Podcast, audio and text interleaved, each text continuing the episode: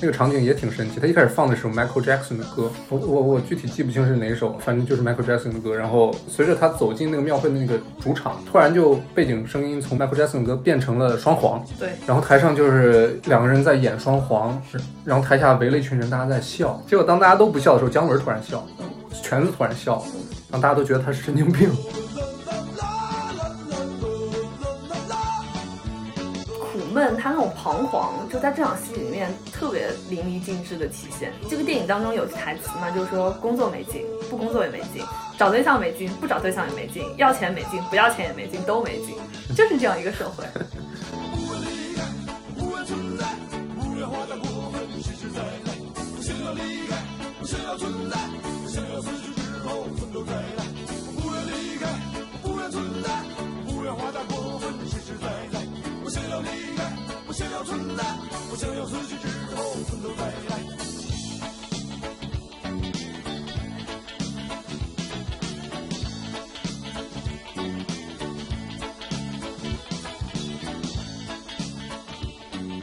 欢迎收听本期《无奇 No Wonder》，我是 Brad。我是大布拉，本期我们打算讲一部华语电影，是谢飞导演执导，然后姜文主演的一部电影，叫《本命年》。这部电影上映于一九九零年，这部电影它提名了1990年的柏林金熊，谢飞导演他本人拿到了杰出成就奖，我没有讲错吧？对，反正他有一座银熊，然后后来又拿了座金熊。对对，是93年的《香魂女》。嗯哼，谢飞导演很有名的照片，就是一座银熊，一座金熊，然后放在他的桌上，然后他笑得很开心。找这部电影资源的时候吧，我发现这个爱奇艺上它就有一个修复版的一个资源，是一百零三分钟。但是呢，豆瓣的这个信息，或者是就是网上能搜到的任何信息，都说这个电影的全长是一百零八分钟。就是就这个问题，我还找了半天，因为我自我感觉我找资源这方面是没有什么问题，没有遇到什么太大的困难。而就且是鉴于它是一九九零年的华语片，我们都对觉得剪到了五分钟肯定是精华中的精华。对，就肯定是删了。我觉得对第一反应就是啊，删没五错分钟，然后我就去找，但是发现下下来的资源很多都是更短的，甚至就是九十九分钟。B 站上有资源是一小时三十九分钟。嗯，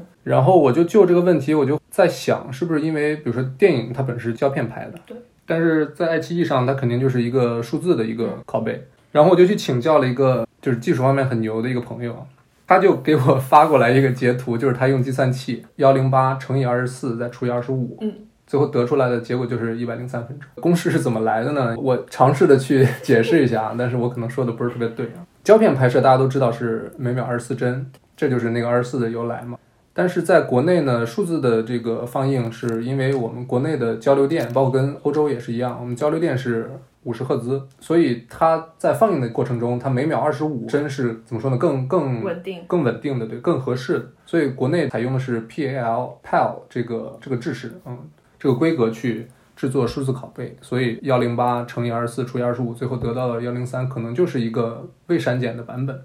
看不出来什么删减痕迹，确实是。对，嗯不过因为那它修复了，说不定做的很好，我们也不知道。对它这里表扬一下爱奇艺吧，我觉得这个版本是网上能找到最高清的版本，确实是，是它有这除个了幺零八零 P 蓝光。声音不贴之外，画面确实挺好的。当然，如果有朋友对这个问题他有不同的看法，或者说他手里有一个幺零八呃这个一百零八分钟的这个资源，当然也可以在评论下面留言啊。但是如果大家觉得 OK 这个解释是行得通的，那我觉得爱奇艺那个版本就是你观看这部电影的一个首选的一个版本对。嗯，既便捷，质量也好。是。讲这部电影内容之前，先聊一下谢飞导演啊。其实我们最近这几年看到谢飞导演的名字，都是在类似 First 的这种鼓励青年电影人的这种活动上。对他作为老前辈，鼓励青对年对的对对电影对，然后他其实，在新世纪之后就很少去真正去拍摄，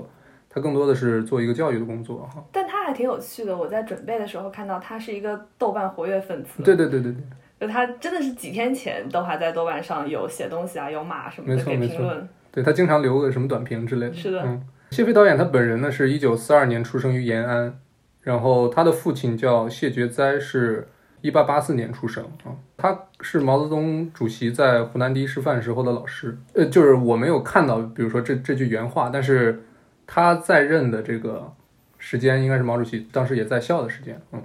所以他们那个时候肯定就认识了。一九三四年，谢觉哉老先生他以五十岁的高龄参加了长征。解放之后呢，他历任中央人民政府的内务部长，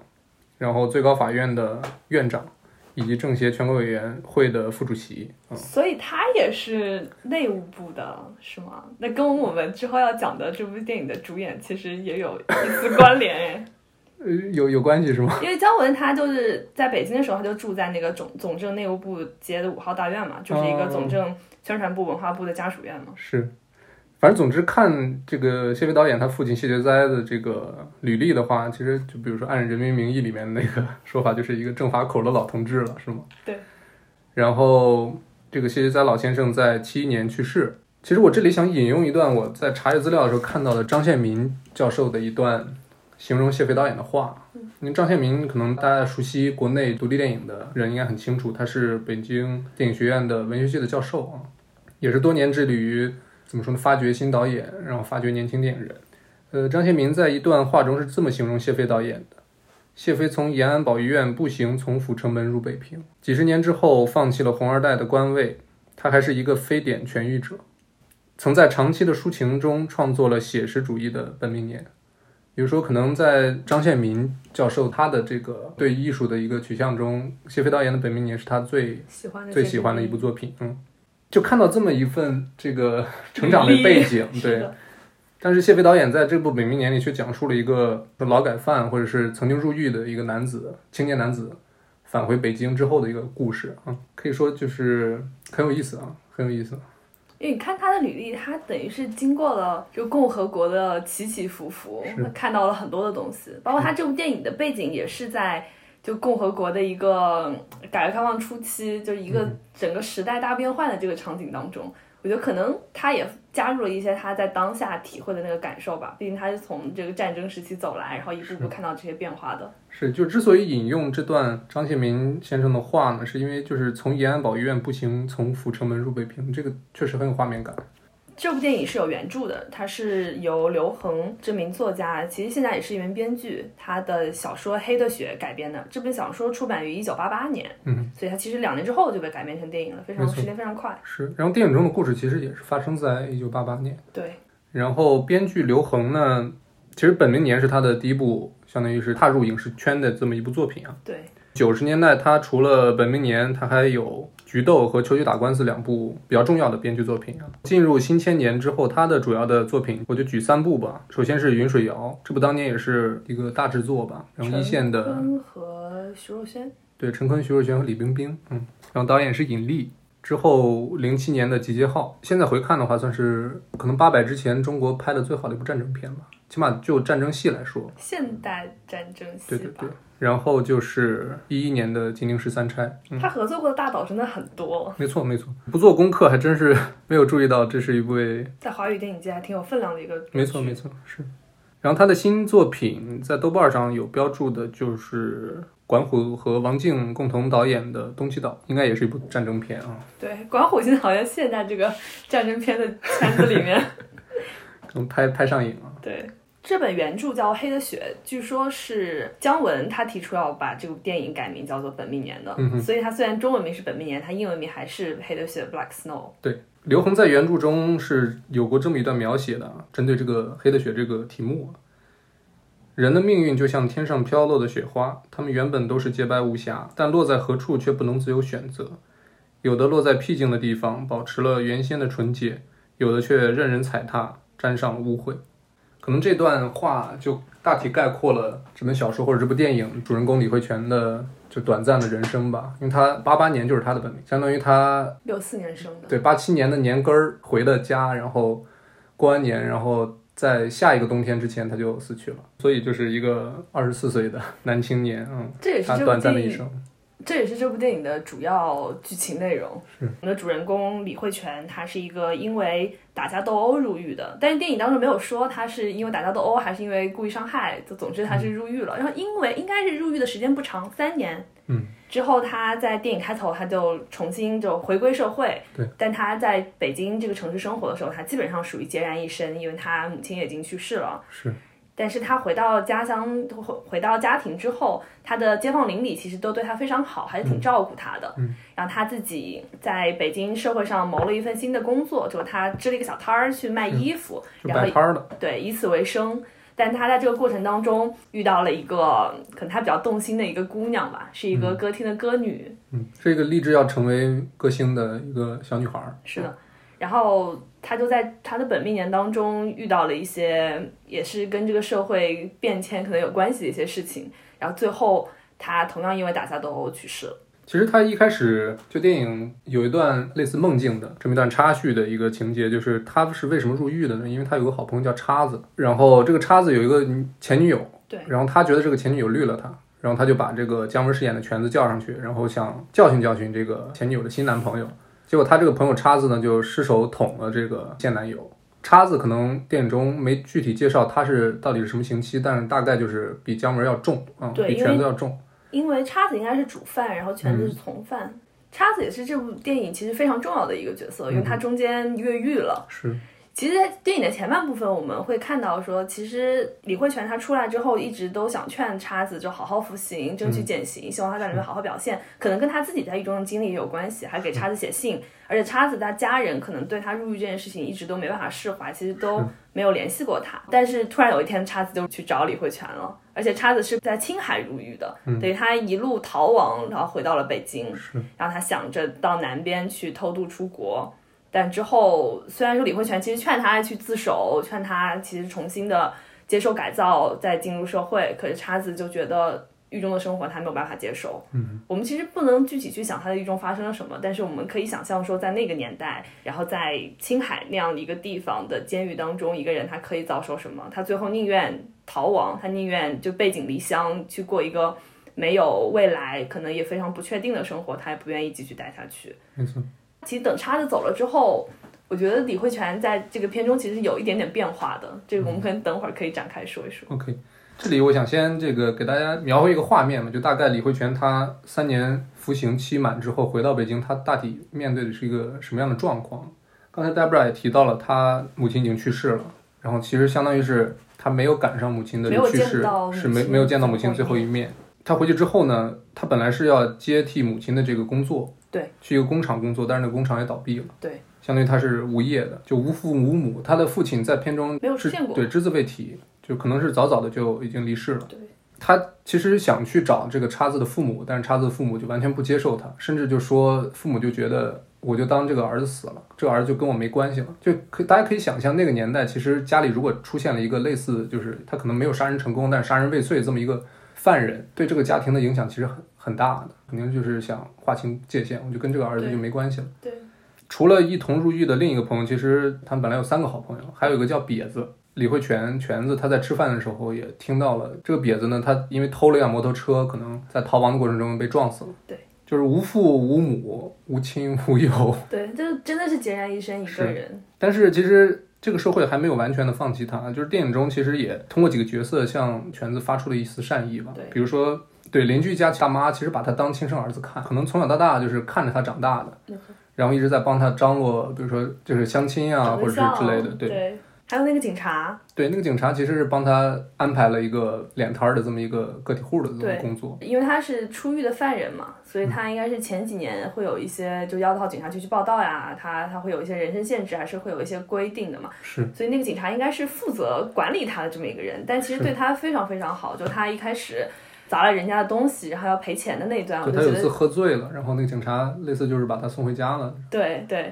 然后他要赔别人的东西嘛，然后警察还自己去垫了钱，然后最后应该是七块多吧，然后李慧泉给了警察十块，说你不用找我了，然后警察最后就真的把兜里所有的钢镚儿都掏出来，最后还差了几毛钱，就说啊我还有半包烟也给你，就抵这个钱。我看到那段还挺感触，因为我们现在可能对警察的印象就没有那么好，或者说我们可能碰到很温暖的警察的概率不是很高吧。但你看到一个会到你家，然后真的会照顾到你个人的这样的一个警察，还愿意可能牺牲一点自己的这个小的金钱、小的利益去帮你处理问题的这些警察，真的觉得啊，社会挺不一样的。没错，就刚才还有一点忘说，就是邻居家其实除了那个大妈，还有个女儿，还有个女儿，但是在李慧泉出狱不久，那个女儿就带着一个博士生啊，对，然后回到家说我们准备结婚了。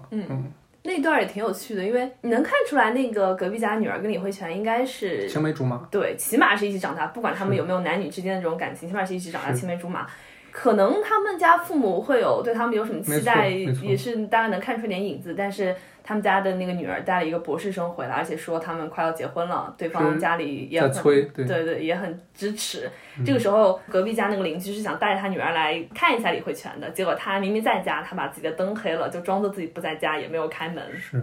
他可能不想面对这种变化吧。没错。就第一反应就是封闭自己吧，是，就是不想再去面对过去的那些。当然，这个之后我们通过某场具体的戏可以再具体的聊。嗯，总之就是这就是他出狱之后的种种状况吧。对，总结来说就是孑然一身，然后朋友死的死，入狱的入狱，小的时候喜欢的那个姑娘也嫁作人妻，就是大体是这么一个情况。就虽然我们听这个故事，你会觉得他这个人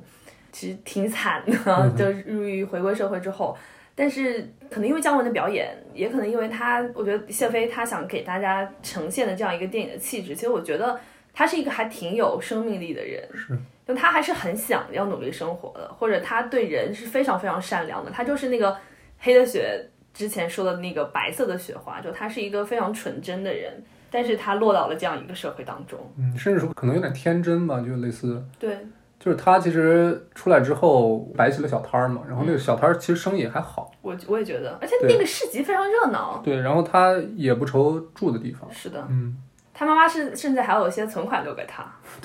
就他出狱之后第一件事儿肯定就是回家嘛，嗯回家之后他简单收拾了一下，把母亲的遗像，嗯，那张照片擦干净之后，就他边抽烟边想，然后之后就下一场戏就接着就是他去把他妈的存款一千块钱提出来，对是为了什么呢？就是为了去吃顿好的。对吃点饭，然后喝点小酒。监狱里的条件肯定就大家可以想象，嗯肯定不会成天大鱼大肉伺候你。然后他就想想去满足一下他的食欲嘛，就是人、他关久了之后，作为一个那个年纪的男人，嗯，他出来之后，比较两件事儿就是最基础的，或者最作作为动物就是本能的，一个就是吃，一个就是睡，对，或者说一个就是食欲，一个就是性欲嘛。对，但食欲它就是花点钱就嗯就可以满满足足了，嗯。然后至于性欲这个东西，它可能整部电影都在想要去释放，但是就是没有成功。对，谢飞导演他在豆瓣上说的嘛，他有一次去这个东欧还是反正就欧洲维也那边纳，对，嗯去做展映，完了之后，外国的观众第一反应就是这个人也太惨了，他死的时候还是个处男。而且哎他二十四岁了，我们现在的眼光去看，真的就 也已经不小了，但那个时候看可能更不小了。是，当然脸摊之后吧，他慢慢慢慢遇到一些之前社会上遇到那些半生不熟的人吧，引他去了一家酒吧。嗯对对，在那个酒吧，他遇到了一个女孩，就是刚才 Debra 说的那个，第一场戏出来就是一个类似中学生的那种形象，特别乖，对然后对就是就是想去唱歌。对，嗯但那个女孩就说：“我本身就不是职业的，我如果想走这条路，我如果现在不多唱唱，我就更没有机会了。”就那个女孩其实也是一个在那个阶段吧，就还是一个挺天真、挺纯洁的这么一个女孩。我对这一整部片子有一个很强烈的感觉，就是我觉得它是一个。颗粒感跟纯真感并存的一个片子，就是一方面你会觉得它对于当时那个社会的刻画其实是挺犀利的，你会觉得它对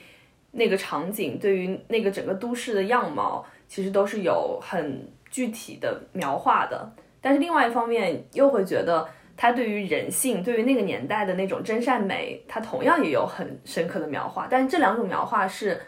截然对立的。就前面一种是你会觉得有一种锋利感，你会有觉得有一种粗粝感，可能跟片子拍摄的年代本身就有关系，但是跟它整个社会的气质有关系。但另一方面，当你看到这些人物出场的时候，尤其是主角他身上的那种那种气质、那种天真、那种他对于跟他这跟社会交互的那种反应，你也会觉得就还是有白的血存在的。我觉得它是这两种氛围对冲的这样的一部电影，你觉得呢？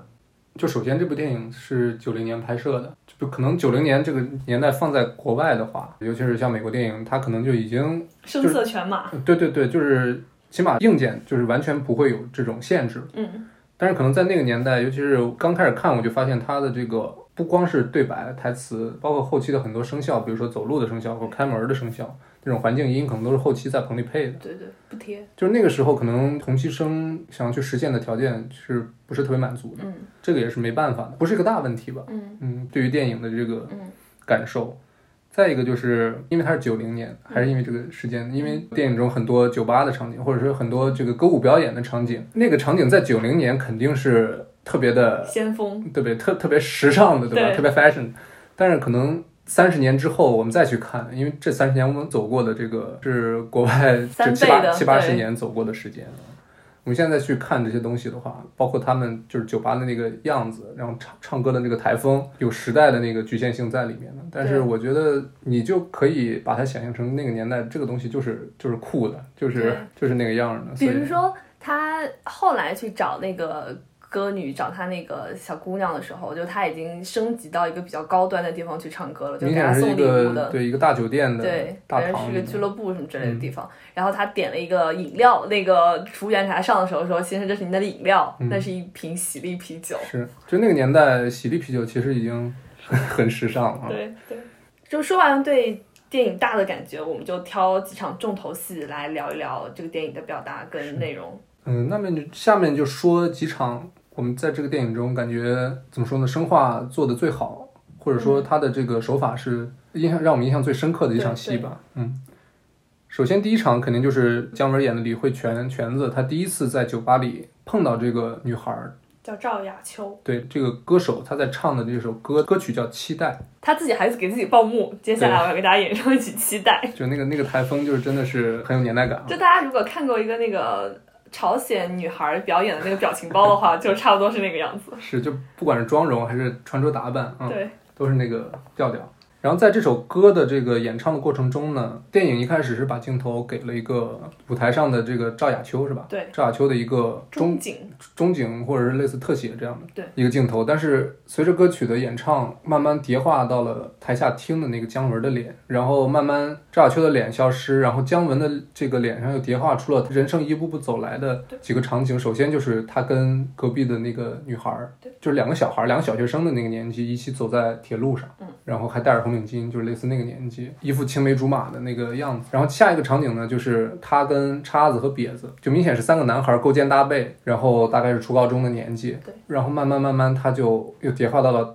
在听歌的他本人，嗯，一开始这个怎么说呢？这种叠化的方式去插入回忆，就是你肯定见过，你不会给你说特别大的这个触动嘛。但是最后不知道是导演的他这个想法还是怎样啊，他就最后又回到了就是现在这个全子的脸上。他可能就在思考，因为他那时候也刚出狱嘛，对，就是我一路是怎么走过来的，我走到了现在我，我是个什么样子，他就是一个自我的一个审视。审视了，对那种感觉确实，而且我觉得这个场景可能还有一个隐喻吧，但也不知道是不是我过度解读。就因嗯为这部片子，我们知道全自它的来源就是他因为打架斗殴入狱，就这个故事的起源。然后最后他的结局是因为他被打而死亡，所以他的人生其实是一个轮回。就在这个故事当中，它是一个轮回，而在这个场景上，它其实也是一个轮回。故事的小轮回就是他从打架斗殴到打架斗殴，然后他人生的大轮回就是他从小。然后慢慢的走到大，就起点是他自己的脸，终点也是他自己的脸，就是我觉得他有一个这个嵌套的过程，嗯，而且我觉得就这个场景，它更好的解释他为什么会对赵雅秋这个小姑娘她产生了一点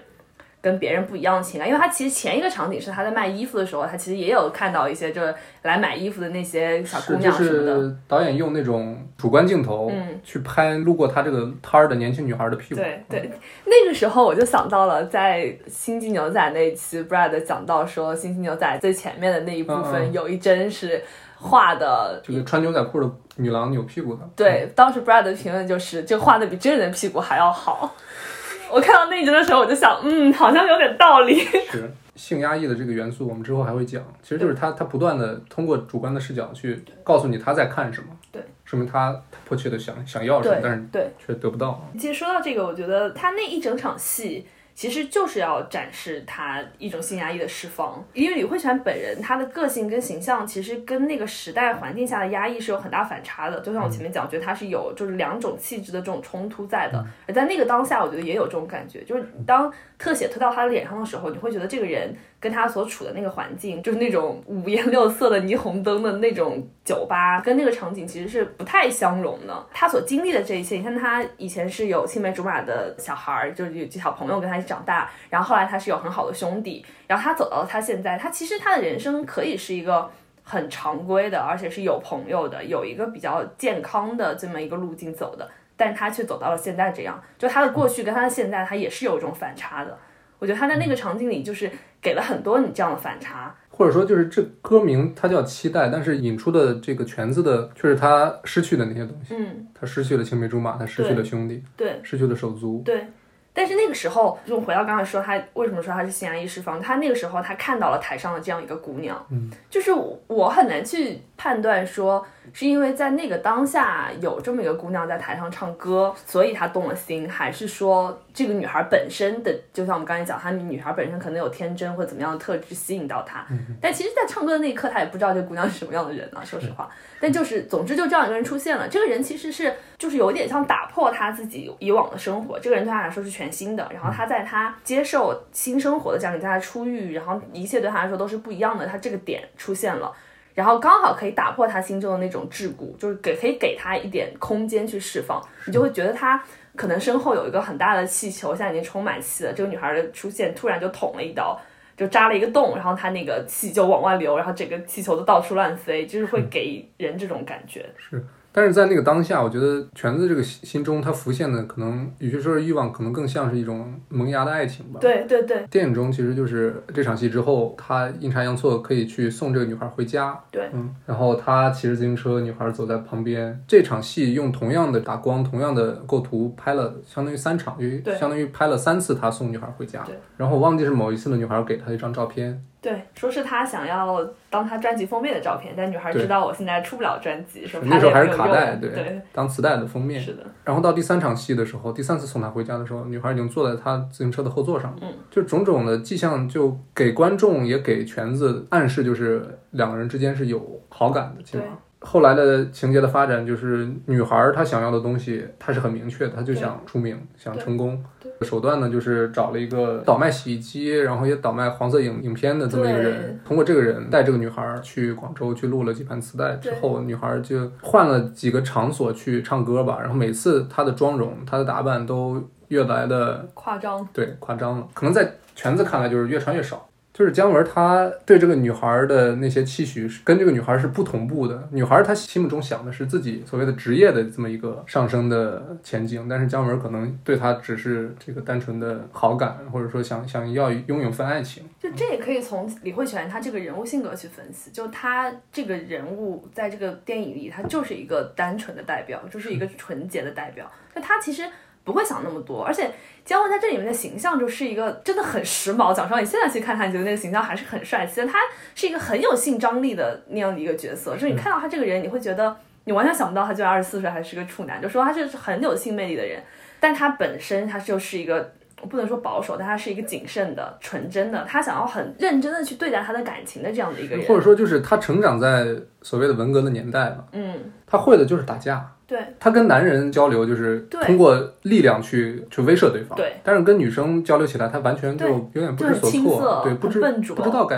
如何开口。 对对对，如何把两人的关系再往前一步？是，所以他就他就是一个很纯洁的人，他觉得想不了那么多，他不会说看到一个女孩儿，他就用下半身思考，他就想跟这女孩儿上床。其实这个片子里面，我好几次我都觉得啊，那是不是会给一点更多的性暗示更强的这些镜头？其实都没有，就他都很克制，很克制住了。而且我会觉得，在他遇到这个女孩的那个时候，就他其实是一个什么东西都没有的人，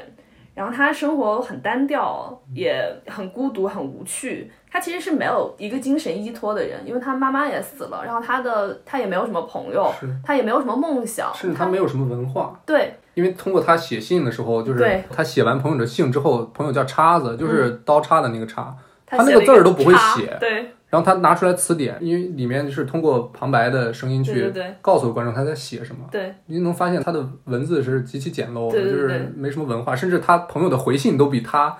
写的要丰富。是的，。就是的。所以他这样一个人，他在这个社会当中，就是我觉得他是抓住了这个女孩儿，就给了她一点支撑的力量，所以他会更珍惜这种感情。他可能他主观意愿上，他也不希望发展的太快，他可能希望这个女孩跟他一起就是稳步前进，他希望这个女孩是他心中的那种最好的爱情的那个样本。是。结果这个女孩她其实走向了另外一条路，她她也试图去抓，试图去改变，但这明显不是她所控制的。就是他其实想一直两个人唱完歌，然后送她回家，就对一直这种日子继续下去，对或者持续一段时是间的。但是这个女孩呢，没过多久就找到了新的同伴，嗯，就是一个年轻的小伙子，嗯对，然后就可以送她回家，就直接跟李慧泉说：“我以后有她送了。”对然后就你你就不用再送我回家对啊，了不。用再送我回家了。其实刚才讲到说那个女孩去广州嘛，就让我想到，其实那个时候你想象一下中国版图，有一伙人他在北京，然后北京的人他想要去广州淘金，下然后海，对，然后广州是就大家都知道离港澳比较近，离东南亚比较近，然后嗯它是一个接触这个前沿潮流的地方。但是北京人呢，北京人他可能就是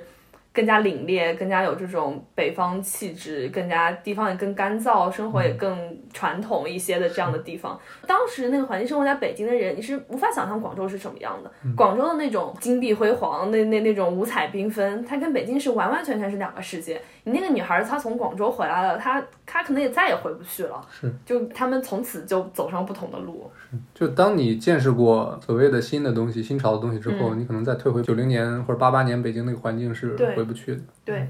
所以所以说到这儿，我我还想说一点，就是我觉得这个片子里面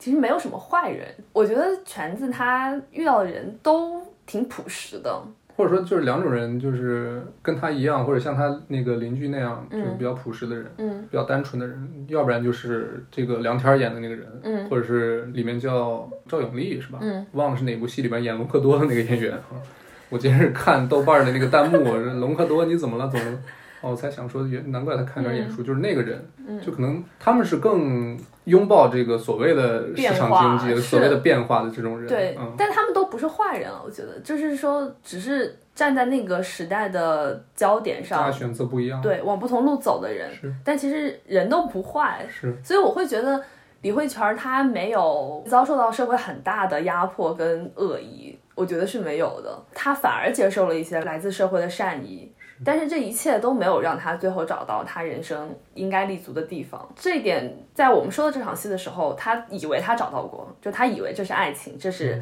她想要追求的。我觉得她甚至她设想过。他们可以稳定发展，拥有好的爱情，拥有好的家庭，她可能都设想过，她都都想过这些事情，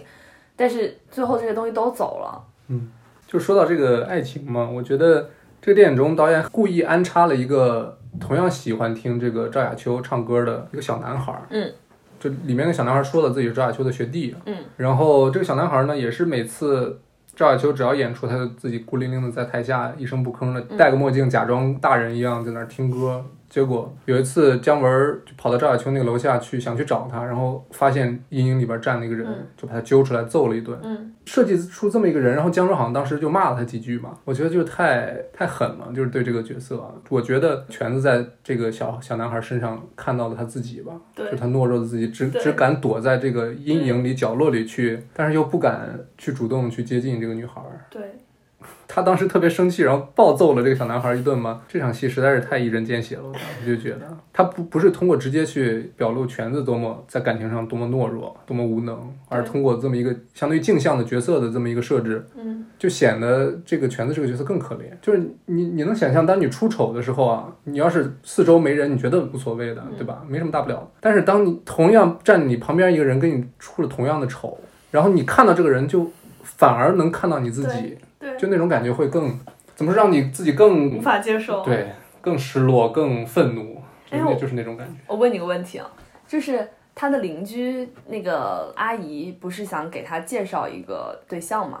然后还问他要了照片。你觉得如果说他碰到的人不是这样一个，就自己有梦想，然后最后走向了另外一条道路的，其实是追求经济、追求名誉、追求声望的这样一个女孩儿，而是可能她去相亲了，碰到了一个跟她可以稳定发展的人，你觉得她之后的人生道路会不一样吗？其实电电影里那个后边一场戏接上了，就是那个大妈说没事儿，这场相亲这个人家看不上你，咱们还看不上别人呢。那个相亲对象是一个澡堂子撕票的啊，就开票的，嗯就这么一次，嗯，他本来这个相亲他也不是多么热不是不是热很衷上，心对，不是特别想去，但是他本身就是自卑的嘛，因为他对知道自己这个条件有前科的人，啊对。他受了这么一次刺激，他绝对不会再想去第二次那如果这一次成了呢？你觉得？如果他们去了，啊。就就是我假设的这个情景是，他们可能没有多少感情，就像那个时候，可能大部分的婚姻都是这样的，嗯，就是可以过，凑合着过呗，搭大伙家成过个日子家。是对，如果你觉得这样之后，他以后的人生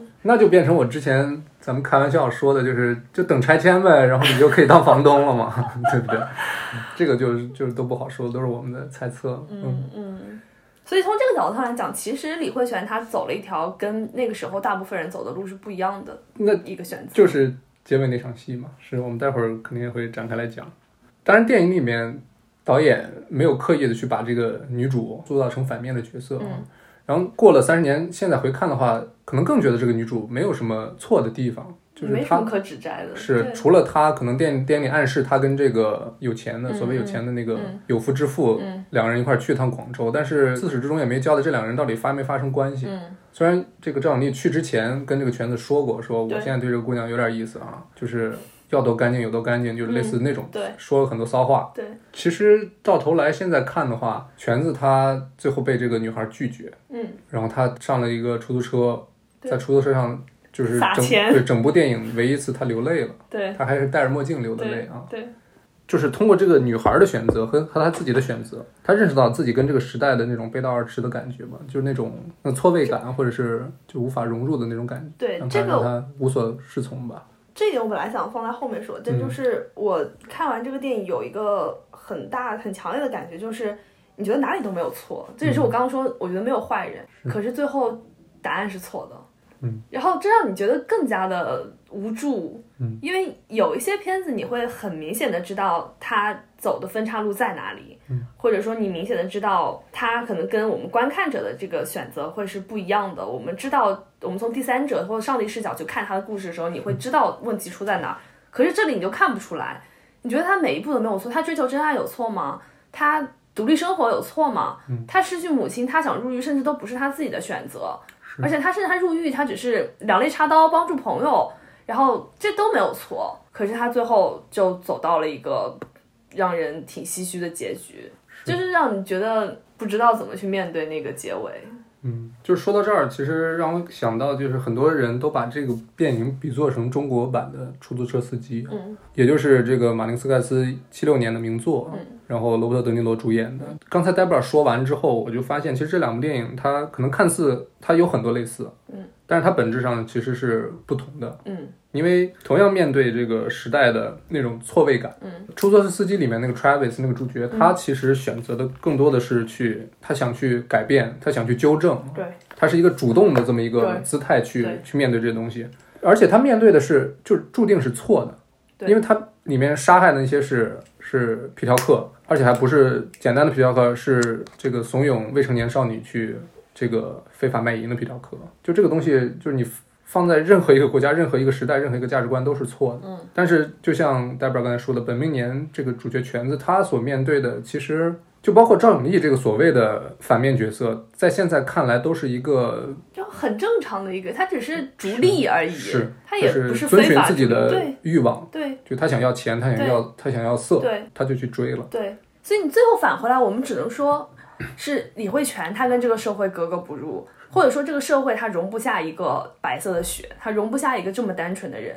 就是在那样的中国加速变化那种急速的洪流当中，所有人迎接改革开放，然后想要迎接市场经济，想要追求更好的生活。对那个时候，你如果还活在一个我不想跟人争，我我不想要很努力的生活，可能我我不想要对抗这个世界的时候，那么你就只能被这个社会打压，就这是一件很悲惨的事情。或者说那个打压都不是你自找，他就是会不停的对冲撞你，没不错停的去这个给你一些特别负面的对反馈。对，而且他还不是一下子打你，就是他面对的所有事情是。就温水煮青蛙，他慢慢的压你，他他一点一点，他给你施加这个压力，然后你还找不到出口，所以这部电影，我我们录之前我还跟 Brad 说，我看完的那一刻，我没有觉得它有多沉重，因为它其实整个故事讲的挺轻的，除了最后结尾那个部分之外，它前面其实包括姜文的表演也其实挺挺生动、挺有活力的这么一个男性。但是你看完之后，你回去去想他，就越想越沉重，越想越悲伤。是，就是今天第二遍看完，确实有一种说不出来话的感觉。嗯当然，其实最大的功劳就是这种回味感，对就是来自于电影这个结尾。对，因为这个结尾实在是怎么说呢？就是我可能近段时间来看的这些电影里面，让我印象最深刻的一个结尾。对，它确实很风格化，充满了这个意象，嗯嗯，充满了就是可以解可解读的空间啊。嗯这结尾大概是这样的：全子把我们摊儿的东西全卖了，嗯我把那些钱全都取出来，给这个女孩买了一条金链子，想去送给那个女孩。嗯，结果她在那个就当时看来很辉煌的这么一个演唱环境那个现场，把那个女孩叫到自己桌上。其实第一下她她问的是你为什么要跟那个人去广州？对你知道他是有家室的人吗？对。然后女孩其实就有点不高兴了。对。然后这个时候，姜文把这个金链子送给那女孩，女孩也拒绝，他就坐上出租车，跟那个司机说：“你就带我去个热闹的地方，哪儿热闹嗯，去哪儿？去哪儿？结果出租车司机把他拉到了一个庙会。对，下车之前他扔了一沓钱，类似就是应该是一千块钱，那个年代的一千块钱。走进那个庙会，那个庙会那个场景也挺神奇。他一开始放的是 Michael Jackson 的歌，我我我具体记不清是哪首，反正就是 Michael Jackson 的歌。然后随着他走进那个庙会的那个主场，突然就背景声音从 Michael Jackson 的歌变成了双簧，对，然后台上就是两个人在演双簧，然后台下围了一群人，大家在笑。结果当大家都不笑的时候，姜文突然笑，嗯，全子突然笑了，然后大家都觉得他是神经病。那个时候他也喝醉了，他就走到一个僻静的地方抽根烟。结果这个时候来了两个小混混，就看他是个醉汉子，想从他身上摸点东西，对，就摸出来一沓钱。那个时候其实全子还没有怎么反应，嗯但是当那两个人摸出那条金项链的时候，全子开始反抗了。对，三两下把这两个人就放倒了，但是没想到这个时候小青年一把刀捅到了他肚子上，是。而且他被打的那一刻，他还说的是你的拳头真硬，就是小子你拳头还挺硬，是就他其实拒绝相信自己马上就要死了。对，因为他前半部分我们都知道他是 一个靠拳头说话的人，他是一个用暴力解决问题的人。虽然他其实不是暴力性格，我觉是得，但是但是他这是他处理问题的方式。而且每次都管用，对，对他也没有想到说有一天我打架会输，有一天我采取我最擅长的方式的时候，我会处于下风，这是他可能接受不了的事情。结果这个时候他就捂着肚子，然后逆着人流，对，你那个庙会的很多很多的人，就庙会散场了，然后对对逆对着人流往之前那个舞台走。对然后这个时候就很多背景音去放电影之前的那些声音，嗯，就各种人跟他说的各种话，嗯。但最重要的一句话就是这个雅秋跟他说的是：是他们骗我，还是你骗我？而且雅秋的声音非常的清亮，嗯，因为是个他就是个职业歌手嘛，本人是他们骗我还是你骗我？就一开始是雅秋问他嘛，现在就变成了就那种全子去问这个他周围的那些人，嗯，当然就不只是雅秋了，对，是他们骗我还是你骗我？最后就摄影机也逐渐拉高，一个俯拍，他逆着人流，最后走到了空无一人的场地，两个工作人员就说：“哥们儿散场了，你撤了吧。”嗯姜文就没说话，然后镜头给到他，他已经流了很多血，对，流了一地血了，顺着顺着腿流下来。然后那两个工作人员开始交流，说刚才谁呀、说一个观众已经走了，不是醉汉就是神经病。对，这时候姜文倒在了满地垃圾的那个地上，镜头逐渐升高，电影结束。这整段这个场景，啊这个 ending 这个部分，确实让人感觉后劲儿很大，当然解读的空间也很大。我在那个时候我就觉得他是一个很有钝感的人，是就他对这个社会发生了什么，他对于他自己身上他的人生发生了什么，他都是没有什么感觉的。就是那个大家笑的时候，他不笑，大家不笑了，他才 get 到，或者说是，就两种解释嘛，一个是他才 get 到笑点，嗯，另一个就是他 get 到大家 get 不到的笑点。对，就怎么来说，它都是一个错位的东西。对就那场那个那那场戏实在是太太精准了。嗯对对，因为他本人他有这种本真的善良，嗯然后他其实他有对爱情单纯爱情的向往，其实他对他未来的生活，我觉得在他出狱的那一刻他是有想法的，嗯就他不是一个不想认真生活的人，是不然他也不会去摆摊，他也不会想要说我去找份工作，我要去赚点钱。然后包括他中间有很多吃饭喝酒的场景，就他是有在过生活的，是但是他其实是跟这个社会相向而行的，就是那个他逆着人流走进散场的双簧演出的场地的那个地方，是他是跟所有人都逆着走的，因为这个社会大部分人不是这样，这个社会的走向也不是这个样子嗯的。他处所处的那个时代在迅速发展，但嗯同时也在迅速腐朽。就他所相信的那些，或者他所坚持的那些是，他觉得是好的的东西，事实上也是好的东西，已经不再被推崇了。现在大家推崇的是一些他可能不能理解，或者他没有适应的东西。或者他就是不看重的一些东西。对对对，就是因为在那个年代，就是这个社会发展的过快，它没有给人留下适应的、反思的时间，甚至没有给人留下接受的时间。如果说他接受这个社会的改变慢一点，我觉得他不是一个接受不了的人，或者我觉得他反而他其实是个适应力很强的人。他出来之后，他跟所有人的交流其实都是很很顺畅的、很自然的。虽然他内心可能有挣扎，但是他不是一个，他甚至可以做买卖。你想，他不是一个就是都接受不了改变的人，但是太快了， 而且这种这种快速，这种社会给的压力，你可能稍微对这个社会的改变有敏感一点，你动作稍微快一点的人你就可以接受，但他不是，而且。人们追求这个物质的时候，他不追求物质，他他可能没有那么看重钱，包括他娶他妈妈的钱，他后来把东西都卖掉，他想要只想去送条金项链，他对这些当时的人们追求的东西、看重的东西，他没有那么看重，他就是一个不一样的人。甚至说他当时买金项链的时候，就可能潜意识里面以为那个雅秋他追求的就是这些东西，对对对，就我你喜欢我就迎合你，你喜欢我就给你，结果他都做到这个地步了，还是被拒绝了，他可能才真的就就崩塌了。是的。所以他那种苦闷，他那种彷徨，就在这场戏里面特别淋漓尽致的体现。这个电影当中有句台词嘛，就是说工作没劲，不工作也没劲；找对象没劲，不找对象也没劲；要钱没劲，不要钱也没劲，都没劲。就是这样一个社会。就是尤其这话从梁天儿的那张嘴和那 张那那张脸上对对对对说出来，实在是太就魂不吝那种感觉。对，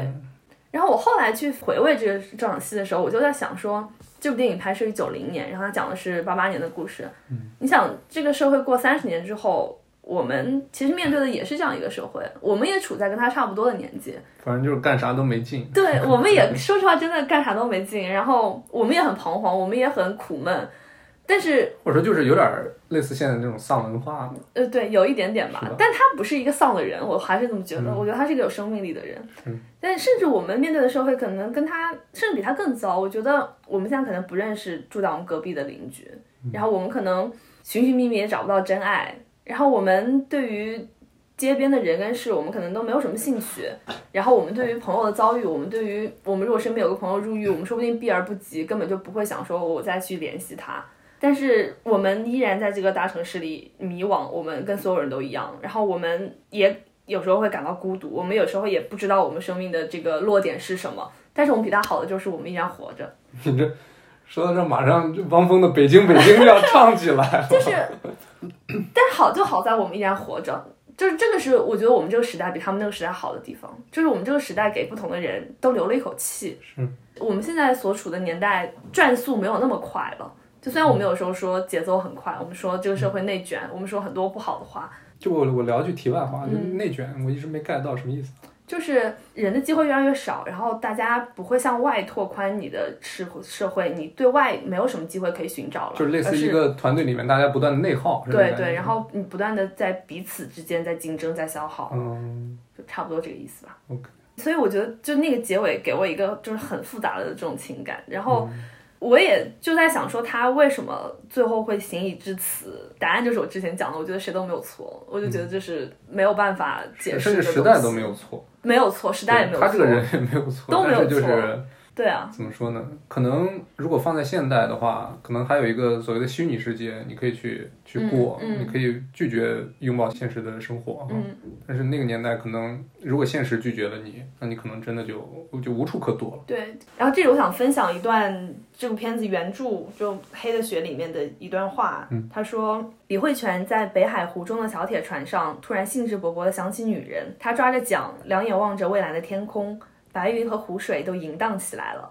湖中有几个跟他神态相似的人，岸上恐怕也有，公园外边也有，远远近近的各种角落里都有。人跟人不一样，但有时候人跟人又是相似的。就李慧泉，他跟很多人都不一样，嗯，但是他跟现在的我们很像，就是我还有一个想聊的东西嗯是，这个电影里面其实另一个导演特别想突出的，呃，不管是那个时代的特点也好，还是李慧泉本人的这个嗯性格也好，就是一个性压抑这个元素。就刚才也说了，就当一个人，尤其是男人从监狱里出来，他最本能的欲望就是食欲和性欲嘛。就包括那个中间逃出来的叉子，他嗯也跟是吃姜东西，对出来他先吃东对，西，先吃东西，吃饱了之后，两人开始聊天儿。嗯，姜文才跟他聊那个雅秋。嗯，然后后面一次聊天呢，叉子也说了，说我在里头除了自己玩自己，就差就差日驴了还是什么鬼。嗯嗯，这个李慧泉他出去之后，第一件事就是赶快取钱出去嗯吃一顿好的，食欲很简单就解决了，但是性欲、性的压抑，他完全可能在整部电影里面都没有得到释放。当然，就是我们刚才也说，他其实可能想得到的是一份爱情，但是他对待女生的方式特别的笨拙，嗯，然后也是无从下手。但电影里其实给了他很多次机会，最重要的一次就是他去找永利，永利大哥，就永利其实故意就两人喝完酒之后，嗯永利放上那个黄色影片，关上灯，自己先走了，然后派了一个女人脱光了衣服从里屋等着姜文，对，等着拳子，结果他还是没有。但是这这这本身是他自己作为一个人的他他的一个价值观的一个选择，对啊，就是整个这个性压抑的这个过程笼罩了整个电影。就包括电影里面很多镜头暗示他在打打打飞机啊，嗯因为这是这个行为实在太多词儿了，我看 一时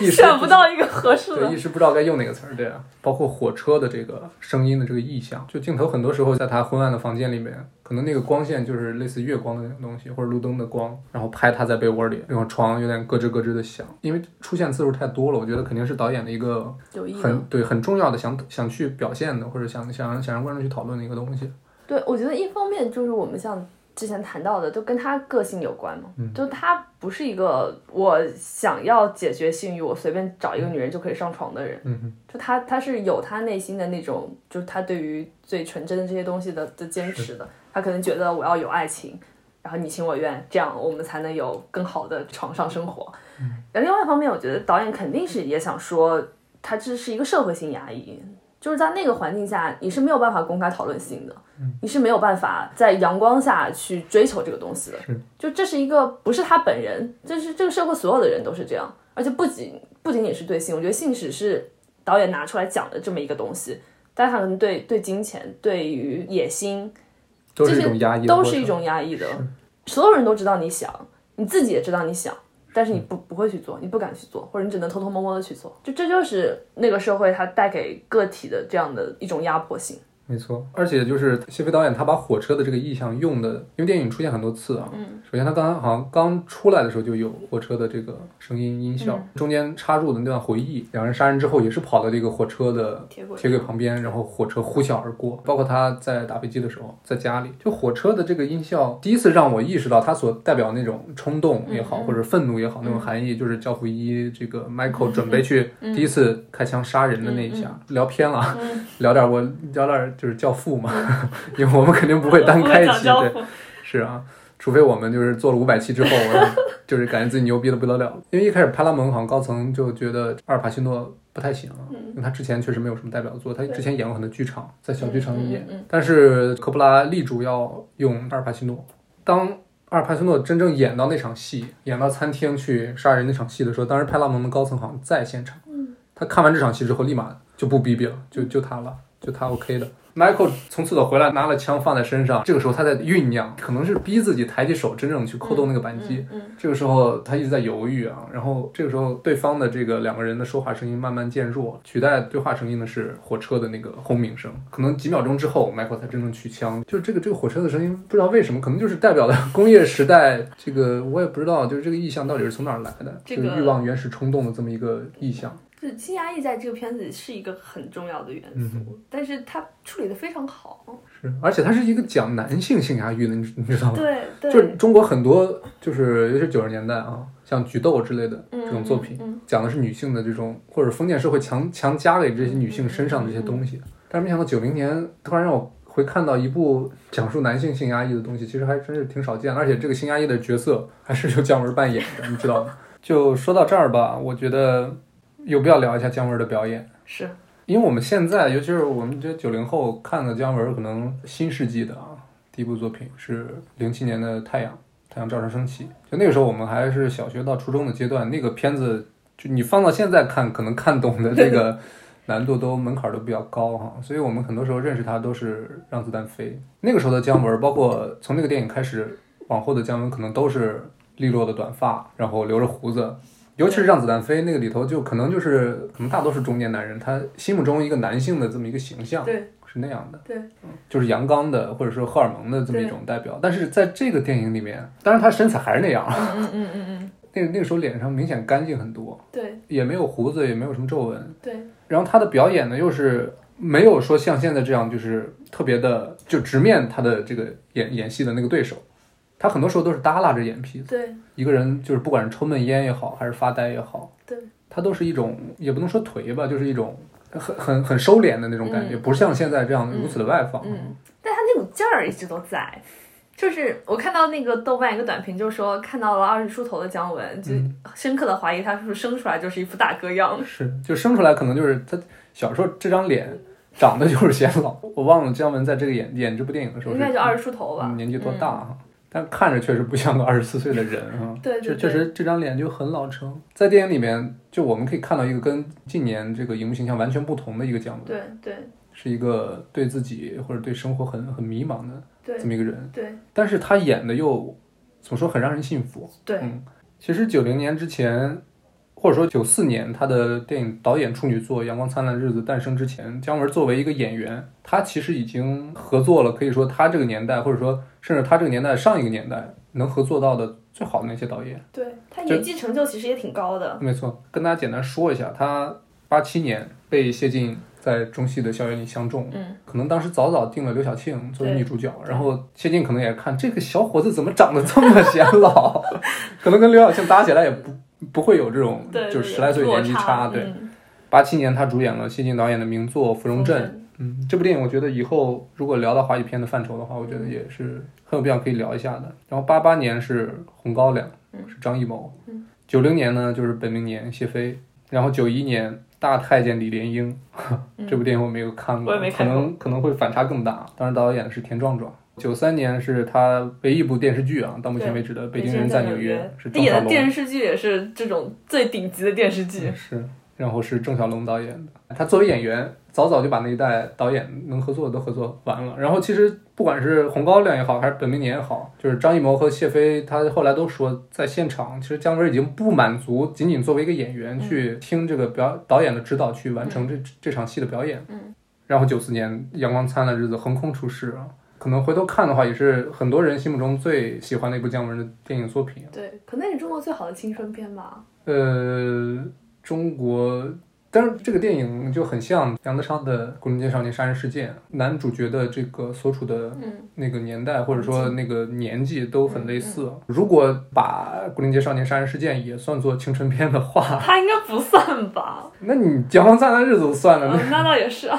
是那我觉得那个题材，同样的题材，就同样的是那个年纪的那嗯种困惑，或者对社会的那种描写，我觉得《古灵街少年杀人事件》是没有没有 对手的。对，嗯，对，是。这确实是。当然，我觉得把这两部电影放在一起比，我觉得是没有必要的。啊对对对，因为没什么毕竟是道理完全两种环境对。然后九四年之后的故事大家都大概清楚了啊。嗯就虽然他中间有几年被传说被被禁，嗯然后他没有去做导演，但是也拍了不少他作为主演的电影。嗯当然，比如说像《寻枪》这种，他跟陆川合作，然后陆川又是导演处女作，那估计在现场谁是导演， 谁是第一导演，那我觉得可以想象啊。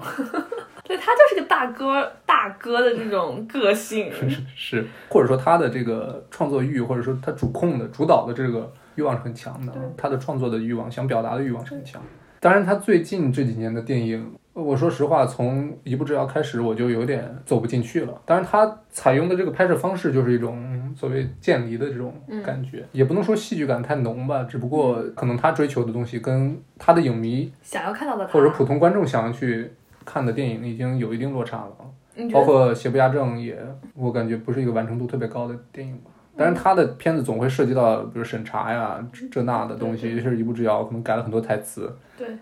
那这个东西就是在中国电影行业经营了这么多年，我觉得这种东西是他完全可以预预料到的，对。但是他还是去做了。对那这个东西就是他自己需要取舍的东西了。但姜文呢，大家都喜欢他那种更加本能的那些东西。嗯更自我，他对对对对对。然后他这几年拍的这些，你们不能说他不自我，你也不能说这东西不姜文，但是他就是很自我，我觉得。但是总觉得是哪些地方好像不太对劲，你也不能一味的说他就是拥抱商业，因为贾樟柯这是线路是很明显的。是，就就说到姜文自我，我就举一个比较近的例子吧。嗯，就当时我记得邪不压正他宣传的时候，嗯说他在我忘了是云南还是某个地方建了多少多少几千平的那个嗯，楼顶，嗯，就为了拍这个李天然在跳了屋顶上来回跑的这个场景啊嗯。就这个东西，我觉得站在制片的角度是完全没有必要的，说实话。而且姜文他就包括从我认识的一些呃视效的从业者，嗯，去了解到，就姜文他对视效其实首先他不不钻研这个东西，他不了解；再次他也不是说特别的看得上。电影里不管是一步之遥也好，那那个一步之遥可能是他追求的那个风格，嗯，这追求就是不真实，那个大月亮，包括车飞到天上。嗯但是在《邪不压正》里面，李天然回北京，回北平，北京的那个老城楼，然后那个雪雪景，整个那个特效做的其实是挺简陋的。一个是他首先他不了解这个东西，但是然后他也不爱使用。最后你建了几千平的屋顶。当然，我们看完电影之后，你能感觉到这个东西实景搭、实景拍对这些东西的影响到底有多大？我觉得我我本人是一个怀疑的态度。当然，之前这个东西被当做一个卖点，或者当做一个，因为现在很多人去追求，就比如说说诺兰牛逼，就是他一直坚持实拍。对我觉得这个东西已经不是特别有必要的东西了对。对技术持开放态度嘛。如就果它就是你的一个工具啊，对跟你对的摄影对机、跟你的对这个其他对，就一是样，就从是成片效果考虑嘛，对做什么东西好就做对，什就看你的目的到底么，没是什么。错没错嗯，目的就是一个呈现一个更好的一个视觉。对，那我觉得视效完全是一个很好的工具，这如就果你是会使用的话。最后的最后，我想聊一下，可能是之前聊平成动画电影那个时段聊到，比如说《人狼》以及很多电影啊，我就突然会琢磨一个所谓能量守恒的这么一个东西。就中国电影，我觉得都缺少跟这个时代的一个强关联性。就回看的话，尤其是现在，就是你现在挑一部表现我们当下我们的生活、我们这个时代的样貌的东西，确实挺少，尤其是电影这个媒介。而且中国电影跟西方电影很大的一个区别是，他们是有个线性的历史的。但中国的电影可能有电影的历史，但是没有电影史的那种感觉。虽然我们说第几代第几代啊，嗯嗯嗯但是我们没有一个它更野生生长一些，啊，对，就是哪儿有空就哪儿能冒出来，哪儿、这边空间开开了，然后这边就嗯对冒起来了。对但是这边突然风口封堵这上个了嗯封紧了之后，慢慢慢慢就消失了。说回到能量守恒，我觉得就是消失那十年之后，肯定中国很多人他心目中都是积攒了很多能量，就像是八九十年代那帮导演，突然就是每部电影的表达的欲望都这么精准，就创作的这个他想传递的东西都特别的，就感觉旺盛那种感嗯觉啊。当然，肯定就是他把之前那那段能量就转化成了他在艺术创作中的作品中的那种能量，这是一种能量的守恒嘛，对吧？但是现在怎么说呢？我觉得现在社会变化也很大，就九零年像电影里面那个中国的社会，到现在三十年过去了，变化是真的是嗯天翻地覆。包括我们现在是二零年跟一零年那个社会变化也是很很大的。对，但是这部分能量我没有在电影中电影中看得到，就是社会变革产生那种巨大能量，我们可以说被中国人转化成了经济发展的那种能量，嗯嗯嗯因为这方面我们确实成就是最大的，或者是我们最可书写的东西，也是我们最迫切需要解决的东西吧。嗯就不知道这份能量它到底怎么被过去这三十年的文艺工作者所接受的。当然，我们不是说全然不见踪迹，但是确实感觉跟西方电影所作品中所呈现的那种那份能量80会有会有年所代差距。是新中国成立以来中国最自由的年代，这跟改革开放之后经济发展跟当时的政治政治环环境境都有是关系。嗯然后九十年代其实是中国最蓬勃的一个年代，嗯我们都九十年代其实是创造了经济奇迹，就像我们现在经济发展很快啊，但其实那个时候的改变比现在是要大很多的。这些东西都造成了那个时候的文艺创作它有更多的土壤吧。就是自由的时候当然不用说，但当它整个社会它很蓬勃，整体都在向上的时候，说实话你要监管，你要去捉一些小的问题也没有那么快，就这东西都是有迟滞性的，很多东西冒出来就冒出来了。我觉得那个时候的人，他就是会有这种这种冲劲。你看到那个社会那样发展的时候，不管你从事的是什么行业，你就会被这样一股阳光照着走，而不像现在。我觉得现在大家呼应一下我们前面讲的，就是社会它变得更大、更复杂了，它这个网织的更加密了，没有这样一股朝一个方向吹的力量在推着你走，大家朝着不同的地方沉淀下来。当然也有其他的原因去，当然让大家可能束手束脚了一些，你没有办法去记录当下的东西。但是我觉得历史它是不会消失的，就发生的事情都是会发生的，被改变的东西它永远都被改变了，就它不会凭空的就不见了。不是说我们不去书写它，不去拍摄它，不去对这个题材进行创作，这些东西就被人遗忘了，不会遗忘的。嗯，就过去的事情它就是。发生，它就是出现了。现在我们经常会去想，我们要遮掩一些不好的，我们要去发扬一些好的。其实不好的东西，它遮掩就能遮掩住嘛。你好的东西，你就算不发扬，也会被看到的。就这些东西都是历史发展，就是这个能量它出现了就是出现了，它总要有地方去的。可能现在大家没有办法去记录它，没有办法创造出很好的作品，没有办法从以前吸取到力量，但是可能我们以后的人可以呢。我今天看到了两次这句话，徐浩峰的一个采访，他说。希望我们这一代人快点走掉。说现在遗留的我们解决不了的问嗯题，下一代人一定可以解决，其实是一个道理嘛。就是我们现在做不了的事情，可能以后可以做。也许我们现在面对的问题，我们现在觉就得交给后代。对对对，我们现在束手无策，但是总有一天它会解决的。这不是邓小平的思路吗？ 这部上映于九零年的电影，它确确实实的让我感受到了当时那个年代的风貌。对对对这其对，实是某种意义上我想看到的华语电影。我之所以想看，是因为我没看到，你懂吗？嗯，对，就一部三十年前的电影，能让我感觉到三十年前一个在北京生活的年轻男子他的遭遇的东西到底是什么。嗯我们现在拍的这些东西，能不能让三十年之后的嗯二零五零年的人看到哦，原来二零二零年的人是这么生活，就是二零二零年的年轻人是他面对的是这些问题。今年快过去了，我觉得还没有一部电影能真正去去记录这个时代的精神吧。我觉得，当然这个时代精神说起来很宽泛嘛，但是这不就是艺术工作者需要去做的吗？对，是不是？这是我对华语电影最大的希望吧，要不然我们就不用去翻来覆去的去找一些过去的电影了。我觉得我们每一期的结尾都在祝福当代的创作者们， 但也要继续祝福他们。好的，感谢收听本期《无奇 No Wonder》，我是 Brad。我是黛布拉，我们下期再见。